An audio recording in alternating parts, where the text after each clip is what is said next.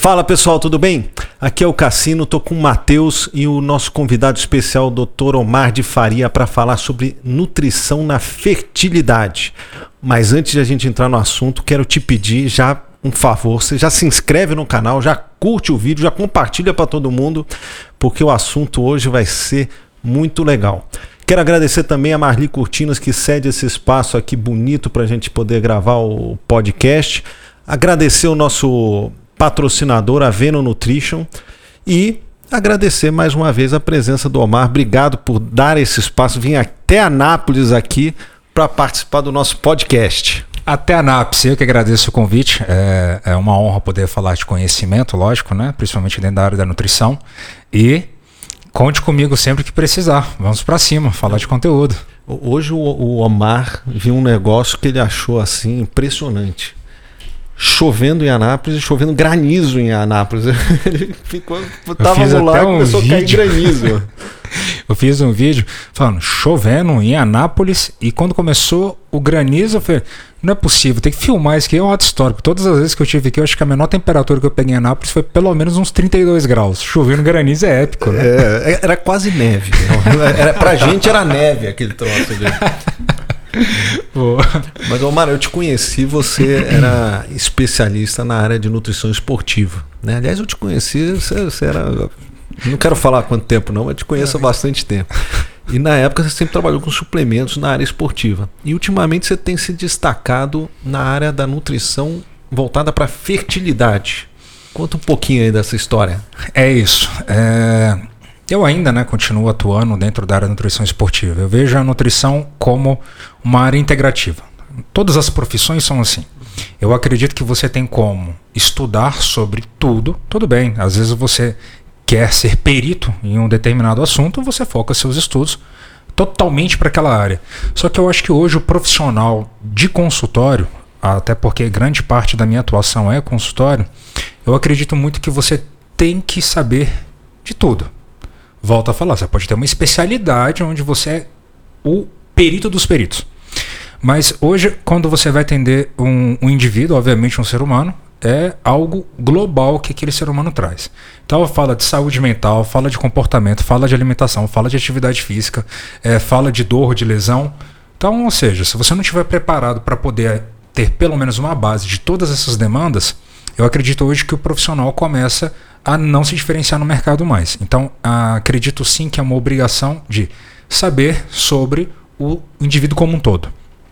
E uh, focando muito na nutrição esportiva, no esporte, na prática de atividade física, fui atleta profissional de judô, depois fui atleta 20 anos de voleibol. Sempre gostei desse processo de performance, até onde nós conseguimos chegar. É, também tem no meio desse, é, desse processo um processo de emagrecimento. Emagreci 40 quilos, era um, uma criança, adolescente obeso. Então, eu falando assim, cara, eu quero levar essa transformação para os pacientes que vão me procurar com o mesmo problema do emagrecimento, mas pô, o cara sai do emagrecimento, 40 quilos da obesidade, vai para a, a, atividade física de alta performance.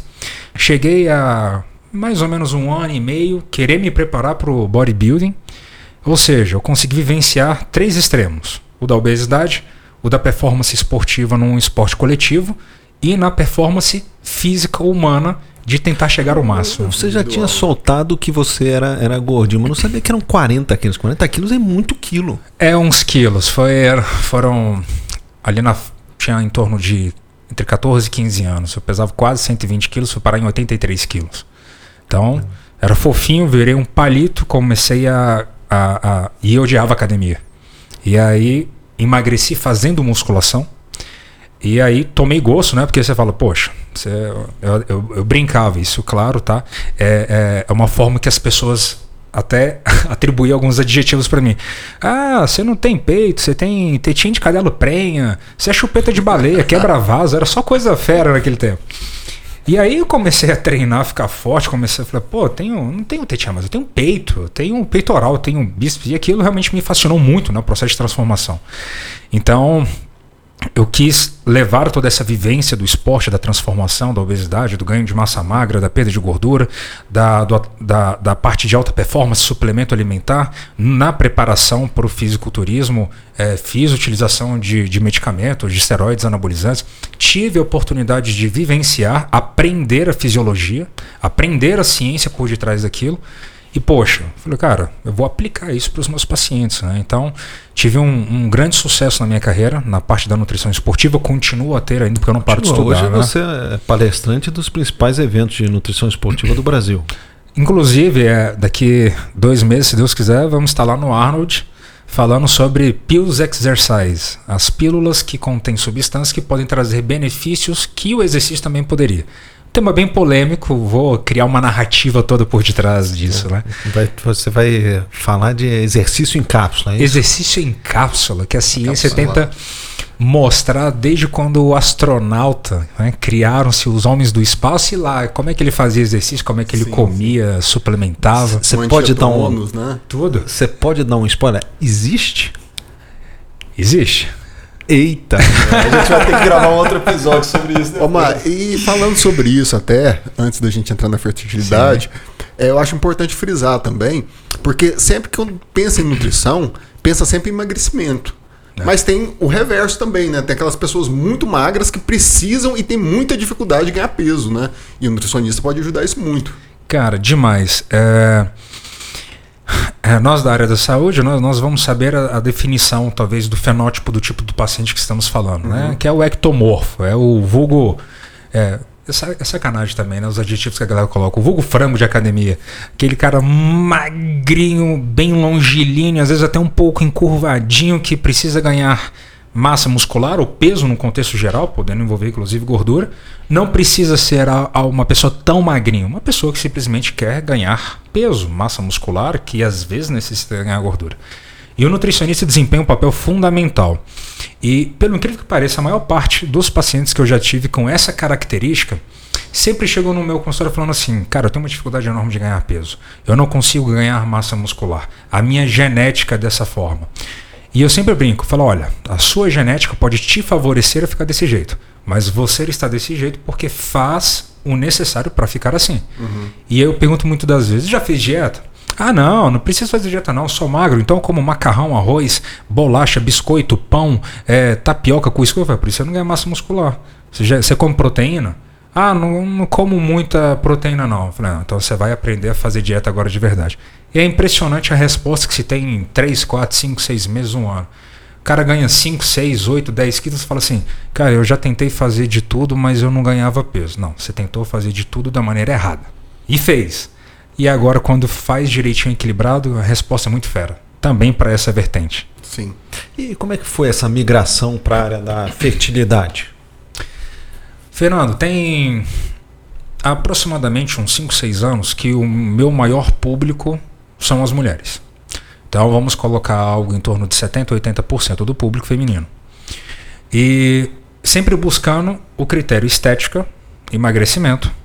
E depois que gostava do negócio, começava a ganhar massa muscular. Porque eu acho muito engraçado a mulher falar assim: eu não vou fazer musculação, não, porque ainda mais membro superior que eu vou ficar com um braço gigante. Aí eu olhava assim e falava assim: me explica que treino e receita é essa que eu tento fazer isso há 15 anos eu não consigo. E você em um me mês ensina, vai fazer né? isso. Me ensina. e era muito focado os atendimentos para essa área. E em muitos dos casos, eu escutava as mulheres falando: ah, porque minha menstruação me incapacita, ah, porque é, eu fico cansada, porque eu fico prostrada. Aí no período da, da TPM eu como doce, chocolate, como besteira e, e estragou o resultado inteiro dos 40 dias. E aí aquilo começou de certa maneira a me incomodar. Eu falei assim, cara, eu acho que eu preciso estudar mais a mulher. No meio desse caminho, uma fisioterapeuta que é, atuava na área da acupuntura, no prédio né, onde eu trabalhava, é, tinha uma paciente que também era minha paciente, e essa paciente olhando nós dois, é, é, ela, a, a, a no trabalho dela, mas da forma que ela falava, e eu no trabalho da nutrição, da forma que eu falava, ela falou assim: vocês têm que se conhecerem, porque vocês fazem um trabalho muito legal. É uma, uma visão muito global da saúde. Eu acho que vocês precisam fazer uma parceria. E aí ela pediu para essa acupunturista entrar em contato, entrou em contato, foi até meu consultório, fizemos uma parceria para ficar intercambiando o paciente, porque eu entendi a acupuntura e a fisioterapia como um complemento necessário da saúde de todo mundo. Sim. E isso é um fato. Tá?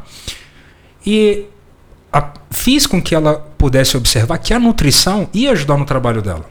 Um paciente com um grau de inflamação menor, com um grau de dor menor, com um processo de recuperação otimizado pela nutrição. E fizemos uma parceria. Qual que é o nome dessa acupunturista? Se chama Ayla Gomes. Eu acho que a parceria estendeu um pouquinho, né? Se estendeu até um casamento, né? É isso que eu tô querendo. O que, que você começou a falar? Eu falei, opa, eu acho que eu sei Conheço, quem Zé é. Olhar. Porque só. E aí. Compartilhou mais que paciente. Foi mais do que paciente, né? E aí eu lembro que ela falou assim: então eu vou fazer o seguinte, né, eu te indico os meus pacientes, você indica os seus, é, e quero que você conheça o meu trabalho. Eu falei: então você conhece o meu também. Então eu comecei a acompanhar ela como nutricionista. E aí eu no consultório dela comecei a fazer acupuntura. Tinha uma certa, não resistência, mas uma descrença ainda na acupuntura, porque eu tinha uma visão dela muito holística. E eu comecei no consultório dela e ela começou a botar aquelas agulhas lá. Eu comecei a ficar sem dor, comecei a ficar mais calmo. Eu falei, ah, eu cético, como sou? Hum, isso aqui não é ceticismo e nem misticismo. Isso aqui realmente funciona, uma medicina. Só que eu olhava na parede do consultório, era cheio de figura de criança, né? Cheio de foto de bebê, de mulher. Eu falei, rapaz, eu acho que tô num lugar errado, porque falta de criança, será que ela é, é acupunturista pediátrica, alguma coisa do tipo? E aí depois ela veio falar pra mim, não, eu faço acupuntura para fertilidade. Eu falei, não me passava pela cabeça que isso existia. Ela falou, é, você eu trato para dor, mas eu também faço para fertilidade e é o meu foco. Coincidentemente, eu- eu comecei a atender em São Paulo em alguns meses depois, ainda atendo em São Paulo, e eu atendi uma mulher, do qual eu tinha feito um curso, que ela estava querendo engravidar, lá em São Paulo. E eu falei assim, peraí, a Ayla atende a área da, da, da fertilidade, da gestação, recorri a ela para me ensinar. Falei assim, ó, eu sei que vocês mulheres têm ciclo menstrual, que inclusive vocês são chata pra caramba nesse período, mas eu não entendo mais de nada do que isso. Ela falou, não, peraí, deixa eu sentar aqui para poder te ensinar como funciona. E aí, na visão da medicina chinesa, da medicina japonesa, da acupuntura e também da visão da fisioterapia, ela me explicou a fisiologia da mulher. Eu achei aquilo um máximo e começou a me falar rapidamente naquele dia, rapidamente foram cinco horas de conversa, sobre alguns transtornos e desordens metabólicos que a mulher poderia importar e como rastrear. Ah, eu apaixonei, porque quando se fala em rastrear e ajudar, falei, cara, peguei tudo aquilo que eu aprendi, fui para São Paulo, reencontrei com essa paciente, comecei a conversar, a ver se ela já tinha feito tal exame, aquela coisa, aquela coisa, outra. Ela começou a falar assim, calma, mas ninguém tinha me falado sobre isso. Não, porque você tem que fazer isso, você tem que fazer aquilo, aquilo, aquilo, aquilo, aquilo. E o, acho que o, a essência da área é, eu tô diante de uma pessoa que quer ser mãe, quer ter um filho. Eu sou pai. Então eu sei o, o- a representatividade de um filho. E a mulher, ela não tá querendo estética, emagrecer, ganhar massa muscular, sambar na cara da sua. Ela tá querendo um filho. E aquilo meio que mexeu comigo. Falei assim, pô, a pessoa quer um filho. E não tá conseguindo. E aí, é, falei para ela buscar profissionais para que ela pudesse fazer todo um rastreio de exames, até que descobriu o que estava levando ela à infertilidade. Ela tratou e engravidou. Eu falei, peraí. Tem prêmio melhor do que esse. né? Ah, isso é. é, eu, eu lembro desse, desse, desse dia, eu falo, peraí. Nesta área eu consigo ir além da nutrição. E aí foi onde brilhou meus olhos. Não querendo brincar de ser médico nem nada, eu sou nutricionista, amo ser nutricionista e, não troco. Nasci para ser nutricionista. Só que essa parte da fisiologia, da bioquímica, da compreensão, que é a mesma paixão que me movia na área esportiva, que é as áreas que eu mais gosto, fisiologia, bioquímica e biologia molecular, eu falando, peraí, comprei a dor dessa mulher, vou comprar de várias outras e vamos descobrir sim o que está acontecendo. E graças a ela, ela que me trouxe a, a, a visão desse mundo. E aí, 80% das minhas pacientes, né, obviamente mulheres, eu pensei, vai chegar uma hora que a nutrição esportiva para essa mulherada vai cansar. Elas vão querer parar de procurar só corpo. E vai chegar a hora que elas vão querer engravidar também. E algumas delas pode apresentar alguma dificuldade porque pelo que fizeram, tomaram, se exporam durante esse período. Dito e feito. começo a atender pacientes de 2, 3, 5 anos atrás que era da parte de nutrição esportiva, que ficaram, ao ficarem sabendo que eu estava na fertilidade, fazem acompanhamento comigo hoje. E vira um ciclo, né, Omar? Porque depois que elas têm o bebê também, né? Elas querem voltar a, a ter uma vida esportiva, ativa. É isso. Né? É, é, acho que essa é a linha de raciocínio perfeita. Oh. As pacientes com dificuldade em engravidar, por algum motivo que seja, ou que não apresentavam dificuldade, faço acompanhamento na gestação, tive que estudar nutrição na gestação, o pós-parto, querendo retornar ao corpo físico, disposição de antes. De antes. É o ciclo. E, e, você faz esse trabalho em conjunto com a Ayla? Com a Ayla. E hoje vocês já ajudaram quanto? Você tem um número assim de quantas mães a realizar o sonho? Paramos para poder tentar fazer essa conta. O nosso trabalho em parceria fortemente começou a final de 2019, veio a pandemia. 2020 nós escrevemos um livro sobre uh, nutrição funcional, medicina ocidental e a medicina tradicional chinesa voltado para a fertilidade, contanto que o livro se chama Um Guia para Tentantes, que tive inclusive um patrocinador especial nesse, nesse livro chamado Folhas. Eu é, conheço esse Você conhece? Conheço. Gente boa, cara. E escrevemos esse livro, que aí de fato nós ficamos oito meses dentro de casa, estudando literatura científica para escrever um livro. Inclusive, o livro tem quase 300 referências bibliográficas, que na verdade é um e-book, né? ele é na forma eletrônica. Então, tudo que tem a ver nutrição, medicina, exame, exame de imagem, exame de sangue, percepção da fertilidade, ciclo menstrual, é, a interferência que o Covid teve na fertilidade humana, que é gigantesca, a maioria das pessoas ainda não, sabe. não, não sabem tanto. É, tipos de plano alimentar, suplementação, antioxidante, vitamina, mineral, óleo essencial, é, é, fitoterapia da área chinesa, tudo tudo nós colocamos nesse livro que foi a nossa pequena atuação de 2019 para 2020. Vamos colocar isso como um guia de rastreamento para a fertilidade. E meados ali, eu acredito que final já de 2020, agosto, setembro, nós voltamos às atividades. E de lá para cá, uh, temos algo em torno de uns 140 casais que conseguiram Legal ter o, o, o, o, tão sonhado positivo, como a gente fala, né? Na, na, na área da fertilidade, que são os testezinhos positivados. Mais ou menos essa quantidade. E uma comemoração para cada uma dessas vitórias aí, né? Fernando, vou te falar a verdade. É, a área da esportiva, ela, ela traz ainda muitos laços afetivos que eu estou vivenciando na área da fertilidade, né? Do, do, do seguinte quesito. Paciente, às vezes, quando entrava lá no consultório para fazer retorno, depois de uns 40 dias, na hora que eu bati o olho, eu já falava: Puta, que resultado fodástico. Perdeu gordura, tá seco, tá definindo. Agora vai começar a entrar comida, suplementação, performance, vai começar. E na área da fertilidade come, começou a ser a mesma coisa. Porque prepara, faz dieta, melhora os níveis de exames bioquímicos, faz tratamento com a fertilidade, vai lá fazer contagem de óvulos, vê espessura de endométrio, ou o homem, né? Fica na expectativa de fazer um novo espermograma para ver melhor e etc. E até chegar no momento que ou vai tentar uma fertilização, né? De maneira da, da através da reprodução humana conseguir a, chegar a uma gestação, ou vamos ficar na expectativa dos métodos naturais, relação sexual, o paciente ter. E aí a paciente fala: Olha, hoje vou sair para jantar com meu marido. Aí a gente já sabe, vai ter festa hoje. E depois de 10 dias, 12 dias, vai fazer o teste para saber se está positivo. Aí, cara, fica a gente na apreensão. Por quê? É um investimento que o casal faz, a mulher faz, e é um desgaste psicológico muito grande. A gente se desgasta junto, querendo ou não.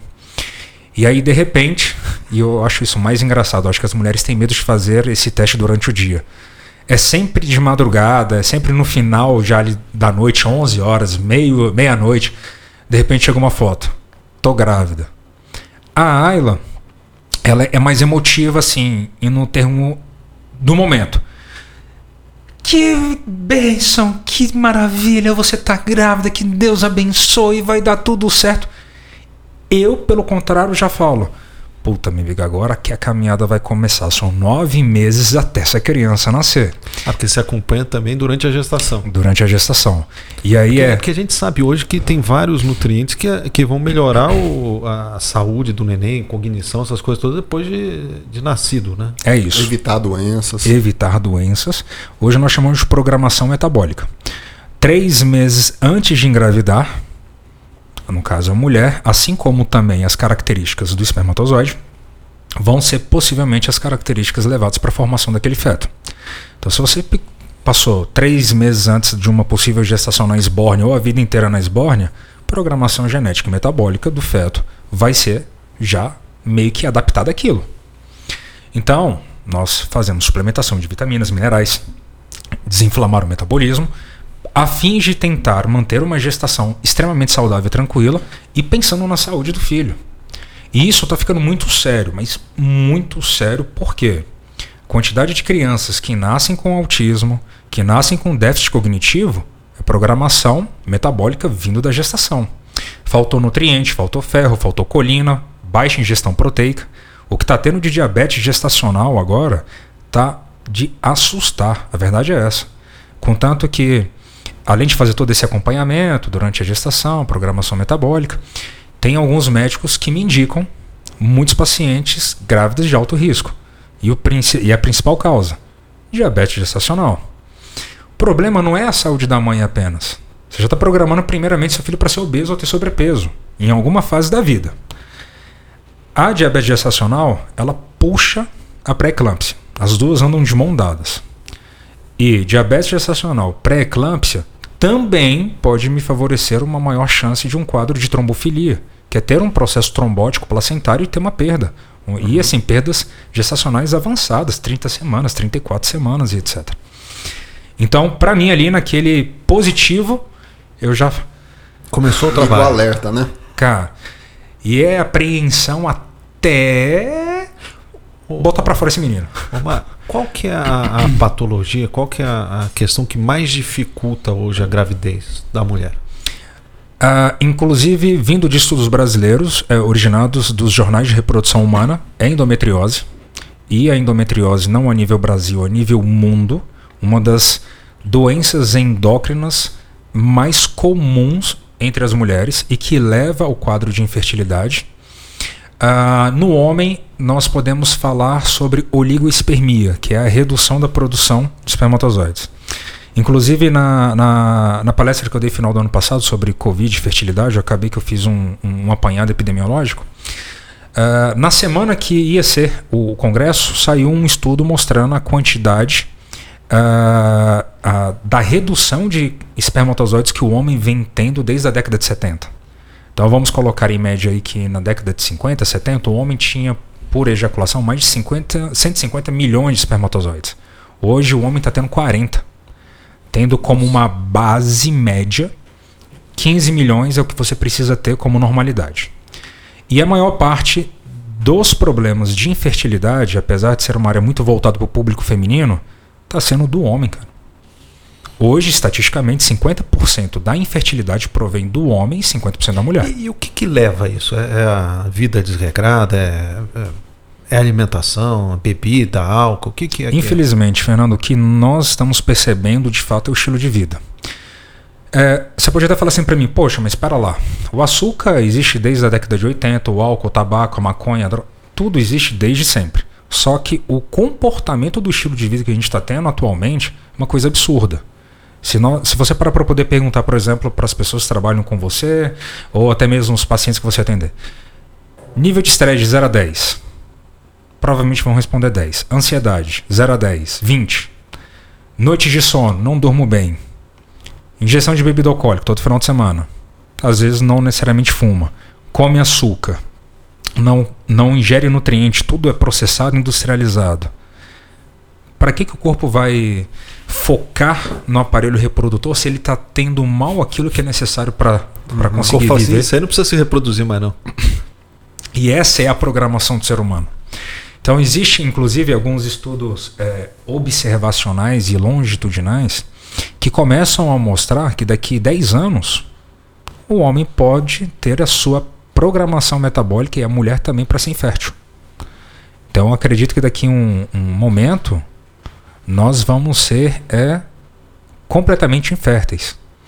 Inclusive, esse próprio eh, estudo que mostrou a, o decréscimo da quantidade espermática do homem uh, até o dia de hoje, mostra que em meados 2030 ou 2032, o homem dificilmente vai, vai ter quantidade de espermatozoides suficiente para conseguir uma gestação Eu acho natural. Que o homem ele tem mais dificuldade de admitir, né, na, na relação do casal. Ah, o problema é com você, não é comigo não, né? Demais. Porque entra num negócio assim de machista, Machão, né? É, eu sou homem, eu dou conta de fazer um filho, né? Isso é um. E, e não só é, dos poucos homens é, que vão no consultório.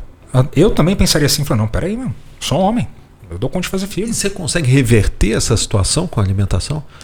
Tem, tem suplementos, o pessoal fala muito da maca e tal, né? Mas mais com a questão da libido, né? Exato. É, tem esses suplementos que ajudam nesse aspecto? Tem. E olha que fera. Por que, que a nutrição e fertilidade cresceu tanto?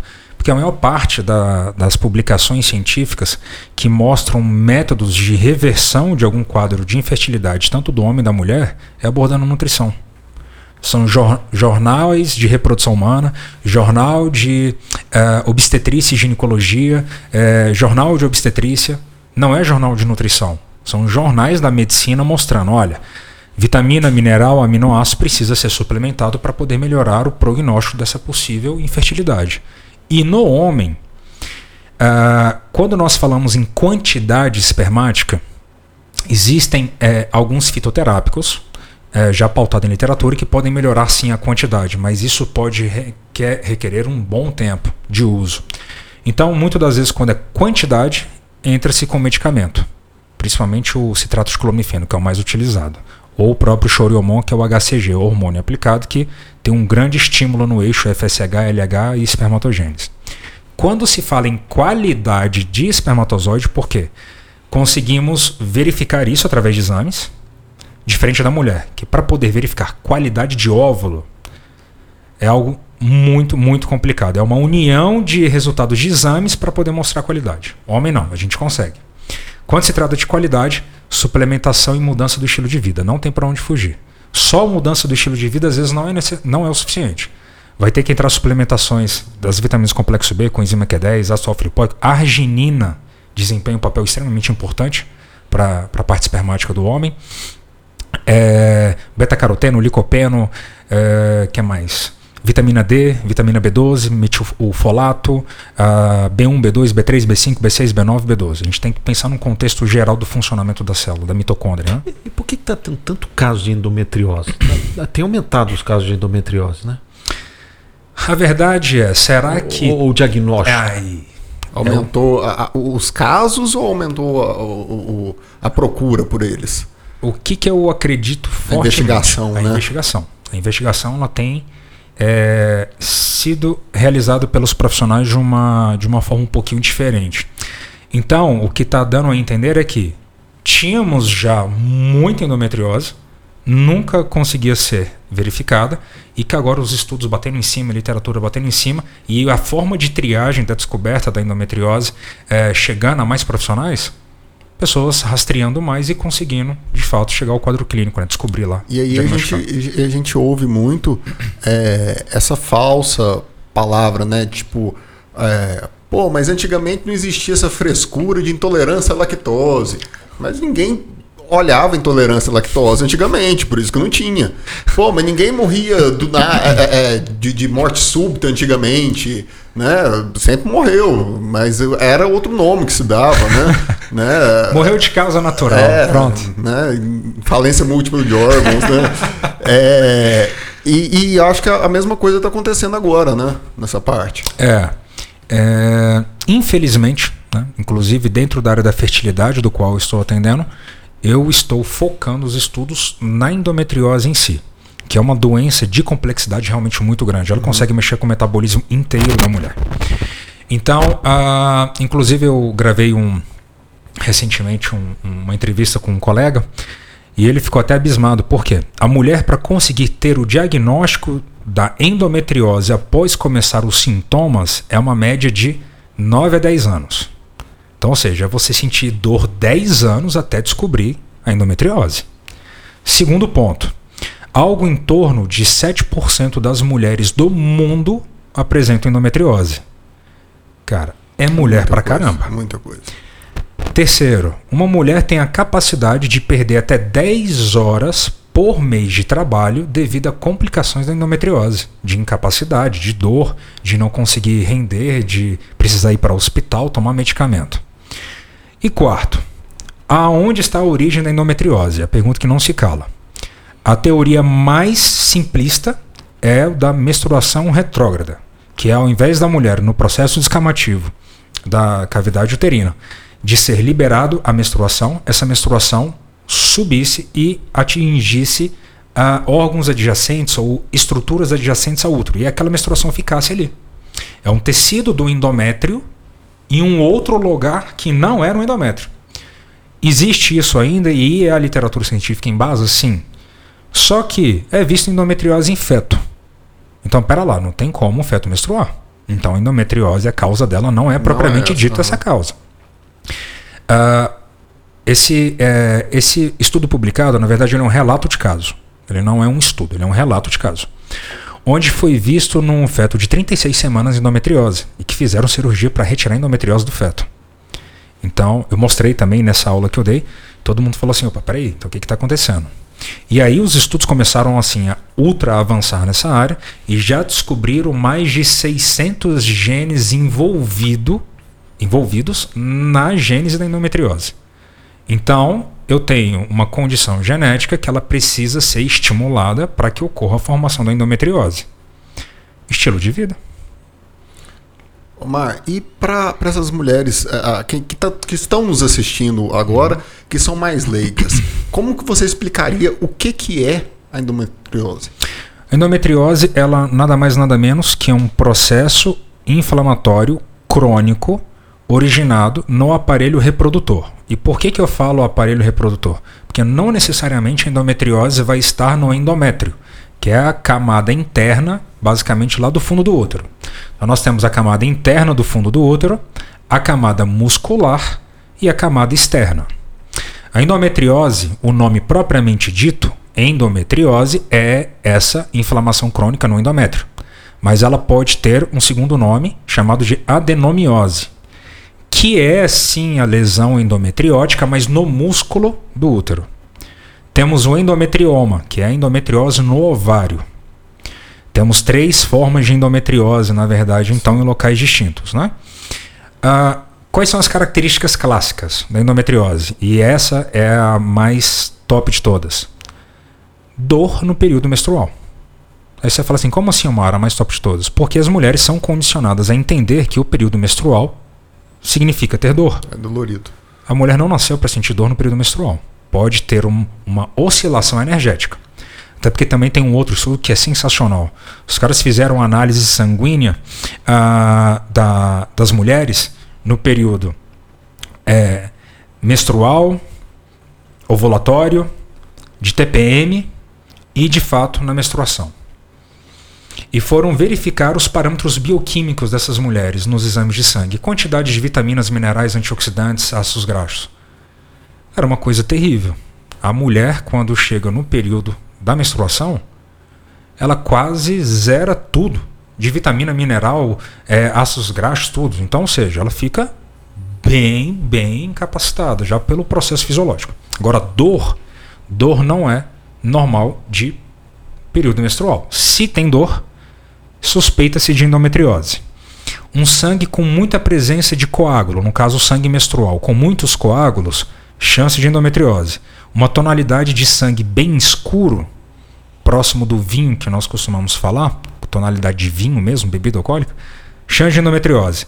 Dor na região lombar no período menstrual, enxaqueca, TPMs extremamente assim, que é- oscila muito a questão do humor, dores excessivas no seio e dor no ombro no período menstrual, principalmente nessa região aqui. A relação deve ser algo complexo de explicar. E é, a, inclusive é daí inclusi- é, onde eu, eu falo que a acupuntura é maravilhosa.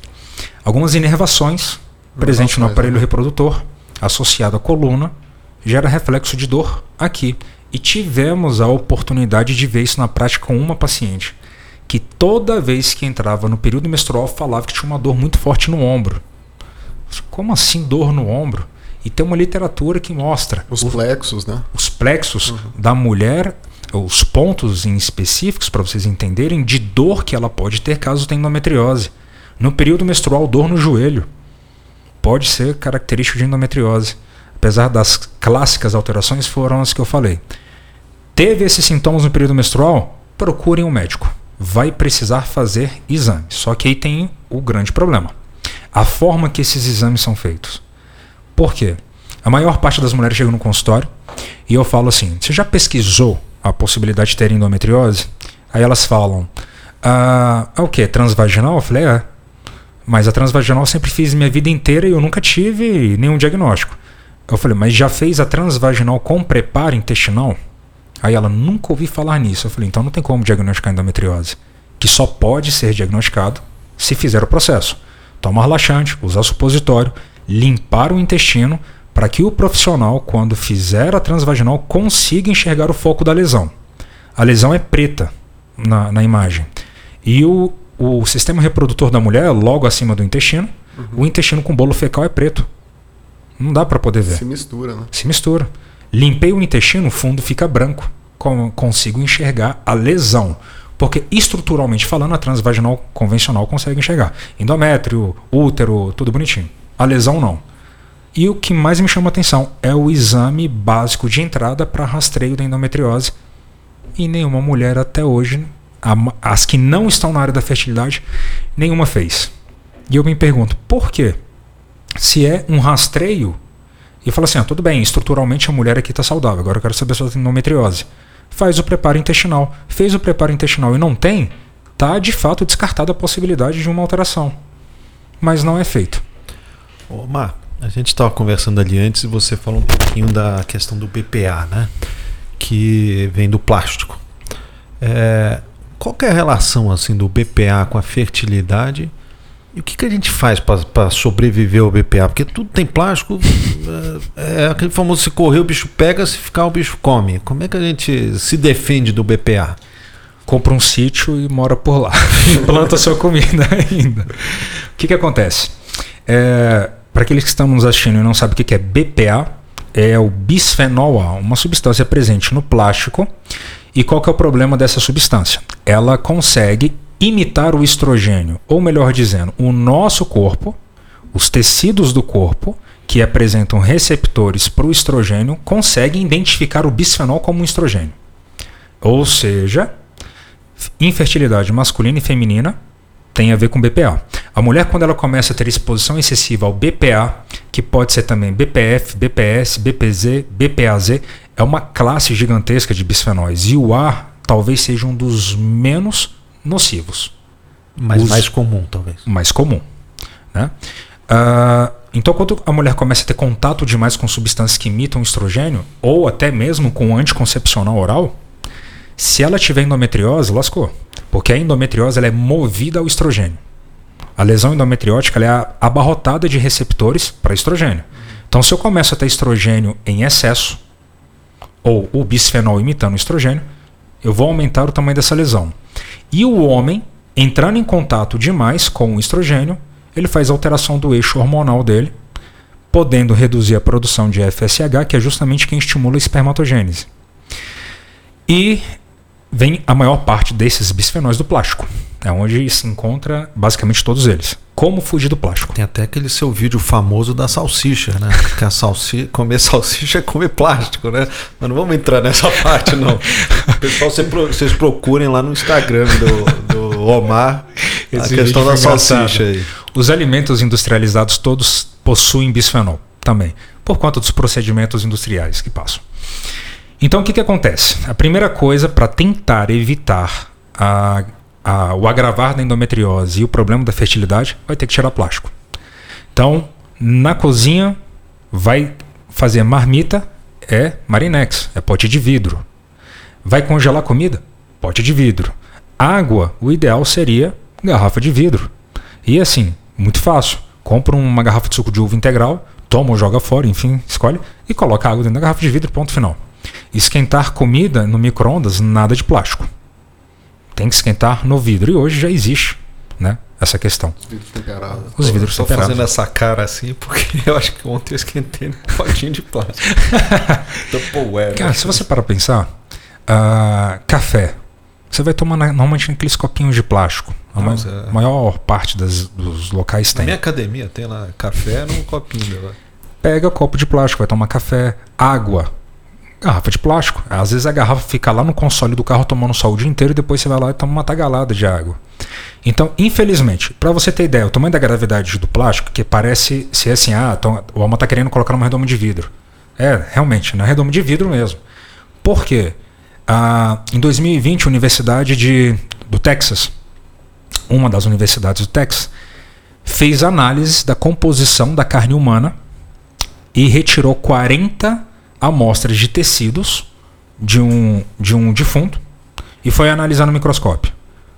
Tem microplástico na carne humana e nas 40 amostras.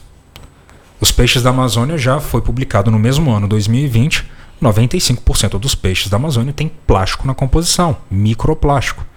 Então, ou seja, está fazendo parte da gente como um disruptor endócrino. A nossa fisiologia endócrina está sendo modificada pela, pelo processo de urbanização, modernização e assim por diante. Então, se eu puder me afastar o máximo possível de plástico, principalmente dentro de casa, uma vez ou outra fora de casa, isso não tem problema, não é o que vai trazer problemas. E a saúde intestinal tem que estar impecável. Porque algumas bactérias boas que residem no intestino conseguem metabolizar o bisfenol. Consegue destruir esse bisfenol antes que ele suba para a corrente sanguínea. É uma possibilidade. E como que a gente desmistifica, né? Como você desmistifica esse lance de bactéria boa e bactéria má? Né? Porque todo mundo, quando fala bactéria, acha que é uma infecção e tem que tomar antibiótico. É verdade. É, eu costumo brincar. É, nós, seres humanos, somos hospedeiros. Sim. Porque, de fato, nós somos uma bactéria ambulante. Temos trilhões de células bacterianas contra bilhões de células humanas. Então, nós humanos somos hospedeiros da bactéria. Essa é a verdade. Cada bactéria desenvolve o seu processo dentro do nosso corpo, o equilíbrio entre essas bactérias boas e ruins que permite com que nós tenhamos saúde. E no nosso intestino nós temos as bactérias patógenas e as bactérias que fazem mal, claro, e as bactérias que fazem bem. Eu tenho que ter um ambiente onde essas bactérias que fazem bem estejam em maior população, mas também que não podem ficar em excesso, para poder permitir com que as minhas funções metabólicas estejam em equilíbrio. Então, tem bactérias que produzem alguns compostos no nosso intestino que protege a saúde cardiovascular, que protege contra o câncer, que ajuda o fígado a se desintoxicar, ah, que evita contra doenças ah, autoimunes. E existem bactérias que vão trabalhar, vão comer, vão produzir compostos que me favorecem ao esse quadro clínico de ter doenças. Então, a depender do tipo de bactéria e o que ela come, que no caso é o que nós damos para elas, vamos definir o equilíbrio metabólico, se ficamos saudáveis ou não. Final das contas, grande parte da nossa saúde, do nosso equilíbrio metabólico, depende dessas bactérias que nós temos no intestino. Por isso que virou na medicina o intestino como segundo cérebro. E que na verdade para mim é o primeiro, porque quem recebe primeiro é ele. E é ele que avisa para o cérebro o que está acontecendo. E as bactérias que vão produzir o que algo, né, algum composto através do que a gente come, que vai definir como que o corpo tem que se comportar. Então, se a saúde in- intestinal estiver muito boa, podemos amenizar os efeitos do bisfenol na saúde. Omar, eu sei que a sua agenda tá apertada, né? E eu não quero botar, brigar com a Ayla, que já tá te esperando, né? Então eu quero te fazer uma última pergunta, Sim. que é o seguinte: eu fiquei sabendo, né? Por acaso até convivi com você com a questão de você desenvolver uma linha de suplementos alimentares na área esportiva, né? Como é que foi essa experiência? E o que, que você tem para falar pra gente aí dessa, dessa Eu- aventura? Eu costumo falar que o, o, o mundo ideal é um mundo feito de loucos. E quando um louco chama o outro louco para fazer uma loucura, a chance de dar certo é muito grande. Então, recebi ilustrissimamente o seu convite para poder estar elaborando suplemento esportivo, que não deixa de ser uma área que eu amo, vou continuar atuando, é claro, continuo me atualizando. É, e uma coisa que sempre me chamou muita atenção, né? A, a forma que hoje o mundo da suplementação vende o suplemento. E depois que eu me tornei profissional da saúde, que eu comecei a prescrever, que eu comecei a estudar, eu vejo que. Ah, eu não quero falar a palavra enganação, mas existe um mundo que é criado no mundo da suplementação, um mundo aleatório, como se fosse um universo paralelo. Uma Matrix. Uma Matrix, pronto, você definiu. E que as pessoas, infelizmente, acreditam nessa Matrix e que grande parte não, não funciona, não é legal. E que suplemento, sim, pode fazer muito mais mal do que comida, principalmente aqueles que não levam qualidade. Então, inclusive, eu estava conversando com o Fernando esses dias, tem proteína que leva corante caramelo 4. Corante caramelo 4 é visto em refrigerantes de cola que é cancerígeno. Pera aí, não, tem uma coisa errada. Aí era corante caramelo 4, amarelo tartrazina, que é extremamente alergênico, vermelho 40, extremamente alergênico, é, azul brilhante, que pode ser retirado de inseto, inclusive. Não, peraí, tem uma coisa errada. Se suplemento promove saúde na área esportiva? Não. Tem, tem duas coisas que estão falando completamente o oposto mas o efeito de que o suplemento vai transformar tudo acaba sendo maior do que qualquer coisa uh, uh, uh, que possa ser levado em consideração. Então, se eu colocar um pote aqui, colocar farinha de trigo, açúcar e, e leitinho, a pessoa comprando esse produto vai achar que está o máximo, que está fazendo legal. Então eu falei assim, não, eu ainda vou querer ter oportunidade de fazer parte do processo de formulação de suplementos. E levar essa qualidade verdadeira do suplemento para o consumidor e ter um trabalho a ser desenvolvido tão sério que possamos respeitar não apenas a legislação, mas também como a literatura científica. Uhum. O que, que ela fala que funciona? É o whey protein? Não é leite em pó desnatado como às vezes pode ter marca que coloca. Existem brechas, infelizmente, uh, muitas das vezes em, em marcos regulatórios, que podem fazer com que algumas empresas se beneficiem disso. E quando nós passamos a usar aquilo de fato, como a ciência fala, matéria-prima legal, qualidade legal, é, é algo muito fero, porque aquilo que eu estudo, que eu vejo na literatura científica, vai estar tá acontecendo em você, em você, em qualquer pessoa que vai utilizar. E eu não tenho peso na consciência de falar, coloquei um corante caramelo na minha proteína para deixar ela mais gostosinha, para poder atender só um critério de paladar, mas em contrapartida eu estou lascando o metabolismo daquele indivíduo, inclusive saúde intestinal. Então o Fernando ele tem muito, até por conta da Folhas, essa pegada de clean label. Vamos usar o que é o máximo é, de mais natural.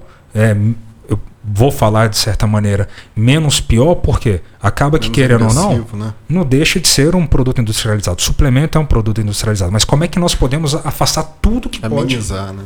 é, é, não afetar a saúde? E ele teve esse conceito, na, tem esse conceito na Folhas, que é uma linha mais clinical series.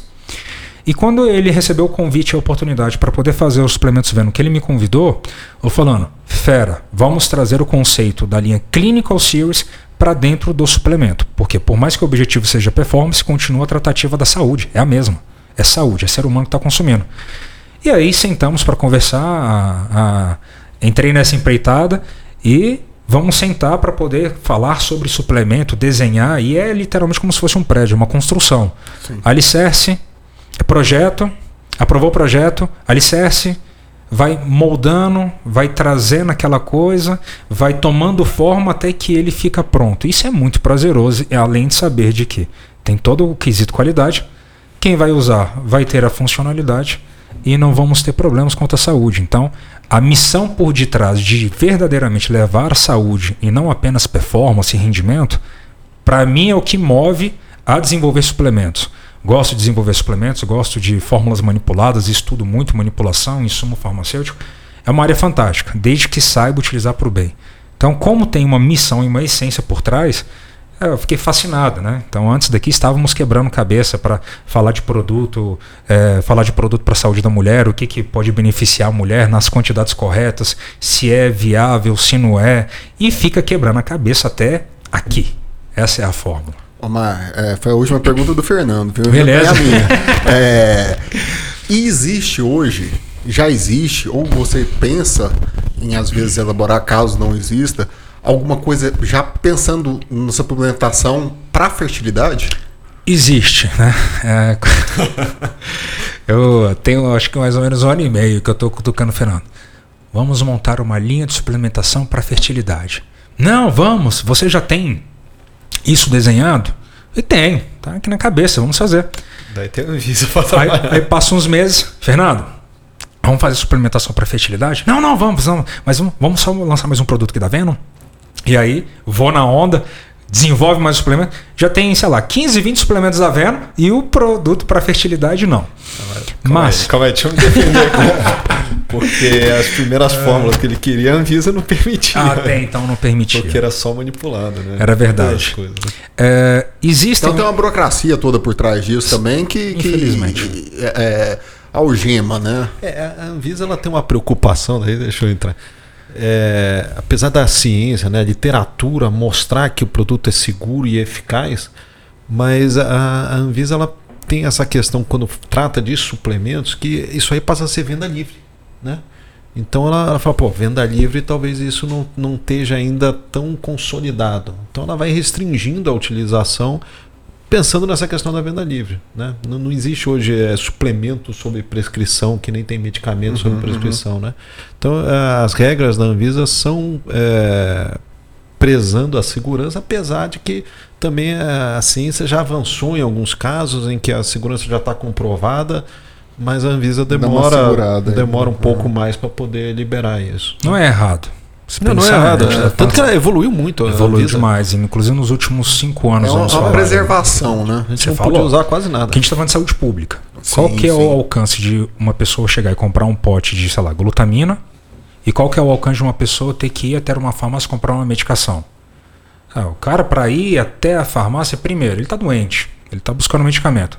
Suplemento, performance, saúde e com 500 lojas de body shop no, no país, vamos tomar suplemento. Então, Internet. o alcance de acontecer alguma coisa a nível de massa, a Anvisa poderia ser responsabilidade por isso, e realmente é, é um pouco complicado. Mas avançou muito. Uh, até então, foi na, mais ou menos ali, meados de 2020, começo de 2021, que havia falado inicialmente dos suplementos para a fertilidade. Até então, ainda, os marcos regulatórios eh, travavam muito o desenvolvimento de, de alguns suplementos. E 2022, agora 2023, as coisas não é questão que se flexibilizaram. É porque estão, está mais permissível utilizar outras formas de vitaminas, minerais e outras substâncias para montar os suplementos, para agregar valor de fato. Então conversamos, inclusive, isso hoje, né? Para podermos estar tá lançando essa linha. Por isso que eu ri, que eu falei assim, o Matheus estava lá na sala, não ia. Ele falando. É, é, é, a sinapse que é rápida. E aí, é, vamos fazer, e não só para o quesito fertilidade, que vai acabar abrangendo um pouquinho a parte da gestação. Infelizmente, os suplementos, ditos suplementos voltados para a área da gestação, qualidades são péssimas, as vitaminas e minerais estão numa forma já ultrapassada, quantidade ultrapassada, cápsula rosinha para ficar fazendo gracinha, que é para público feminino. A, a, inclusive, chama a atenção de todos vocês que estão assistindo. Esses corantes de cápsulas podem fazer você se sentir mal ao tomar o suplemento e você achar que foi o suplemento. Na verdade, é um processo de intolerância ou até, quem sabe, alergia dessas cápsulas. Então, é, existe ainda um apelo comercial associado a um produto de baixa qualidade e que relativamente é caro e que não entrega o que ele deveria estar entregando. Pô, a gente está falando de gestação. Então, lógico, independente da condição de vida, tem que ser bom produto. Pô, gestação, tem um bebê, tem um, um, uma vida sendo gerada tomando coisas que não funcionam, que não presta, quantidades pequenas, porque visa muito a questão de markup, de lucro, etc. Então, é, estamos alinhando a, a, a, a, toda a construção dessa linha e que, de fato, eu tenho certeza que vai ser um diferencial no mercado tá absurdo. Está na, fase do projeto ainda. Está na fase de desenhar o projeto, é isso aí. Eu, eu, sou, eu sou nerd de tudo, né, cara? Então eu gosto muito de vilão.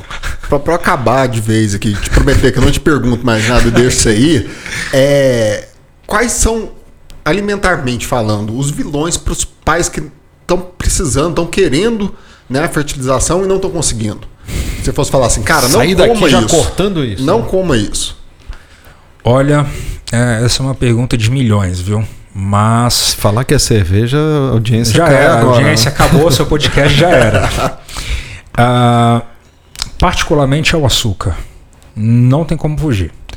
O açúcar, de fato, ele é, gera processo de estresse metabólico, resistência à insulina, pré-diabetes, gera estresse do ovócito, no caso do óvulo da mulher, faz esse óvulo perder a qualidade. E se, a, e se juntar a idade da mulher depois dos 36, 38, vai ficar mais difícil ainda. Agrava SOP, né? Agrava mulheres que têm SOP, mulheres que têm síndrome dos ovários policísticos. Comer açúcar é, não é nem tiro no pé, é quase na cabeça. Uhum. Lógico, esporadicamente, uma coisa ou outra. Faz parte da vida, não tem problema. Agora, carboidratos, para mulher com SOP, eu até brinco, é o carboidrato comida de verdade. Batata, mandioca, arroz, frutas, verduras, legumes e não é carboidrato que tem escrito integral no rótulo. Não existe rótulo para carboidrato integral de verdade.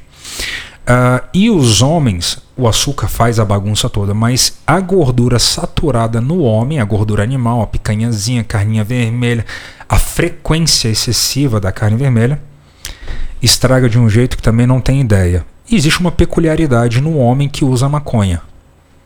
Destrói basicamente quase que todos os espermatozoides. Já inclusive peguei. Eles ficam meio sem saber pra onde ir. É, eles dormem, tiram o cochilo, tá no manais. Já vi espermograma de homem com zero de contagem de espermatozoide por uso de maconha. Então, o THC, infelizmente, acaba com a fertilidade do homem, podendo ser reversível, mas é algo muito peculiar. Açúcar, gordura saturada e. Mas aí a gente está falando da maconha droga, né? Droga. Droga. Não a, a maconha. Não estamos falando. Medicinal. Exemplo, não estamos falando, CBD. por exemplo, do é, do canabidiol, uhum. não tem, tem nada a ver, completamente sim, sim. diferente. Canabidiol, inclusive, é maravilhoso e entraria nessa polêmica fácil, porque é perfeito o uso dela para muitas finalidades medicinais. Mar, mais uma vez, muito obrigado. Tá aí uns presentes, tá certo que foi você que desenhou eles, criou eles, mas é um presente para você. Eu tô feliz porque é. desenhei, ajusta, faz aquilo, faz aquilo, faz aquilo. Eu falei pro Fernando, eu falei, meu amigo, deixa eu te falar. Geramos o filho junto, o bicho tá vivo, tá sendo começar e aí, cadê o meu agora? aí ele falou: não, quando você chegar lá em Anápolis, a gente for gravar, a gente conversa. Pô, tô tendo contato com a linha primeira vez. a chantagem que eu tive que fazer pra trazer ele aqui, né? Rapaz, mano, pera, mas a guarda não era compartilhada, não. não. Ah, é sacanagem. eu esqueci de colocar no contrato. Eu que agradeço a oportunidade, foi um bate-papo maravilhoso.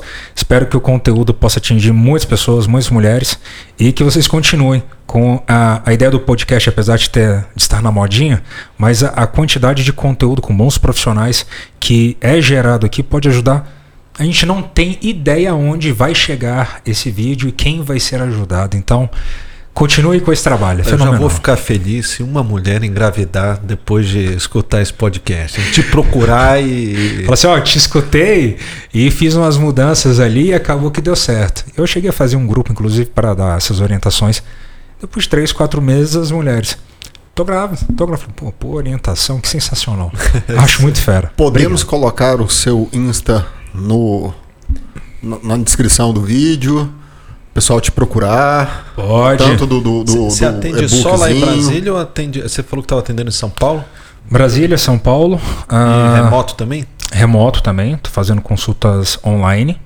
E pode é, te achar pelo Instagram ou tem algum outro caminho? Instagram é o mais fácil, arroba Marnutri.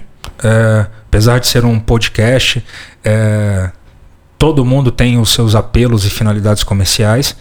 Uh, podem me chamar no Instagram, sou totalmente acessível, sem estrelismo. Quiserem tirar dúvidas comigo, não precisa pagar para tirar dúvidas. Consulta sim.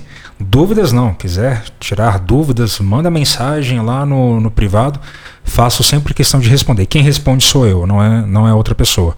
Então, se tiverem dúvidas a respeito do assunto, fiquem à vontade, falem comigo. No meu Insta tem os contatos de consultório, locais que eu atendo, tem alguns materiais digitais que eu tenho lá de book, tem o livro, inclusive, e breve o próximo produto que tá, vai chegar aí na, no mercado. E é super legal esse lance de tirar a dúvida, né, cara? Porque assim, a gente não é dono da verdade, a gente não sabe tudo, né? Às vezes tem algumas perguntas que chegam pra gente que pega a gente meio de calça curta e, obriga a gente a estudar mais. É né? isso. Então, assim, eu gosto muito de receber dúvida também por causa disso. Às vezes pega uma e fala, peraí, deixa eu estudar aqui para responder pescado, porque isso aqui eu não lembro, eu não sei, eu, eu esqueci.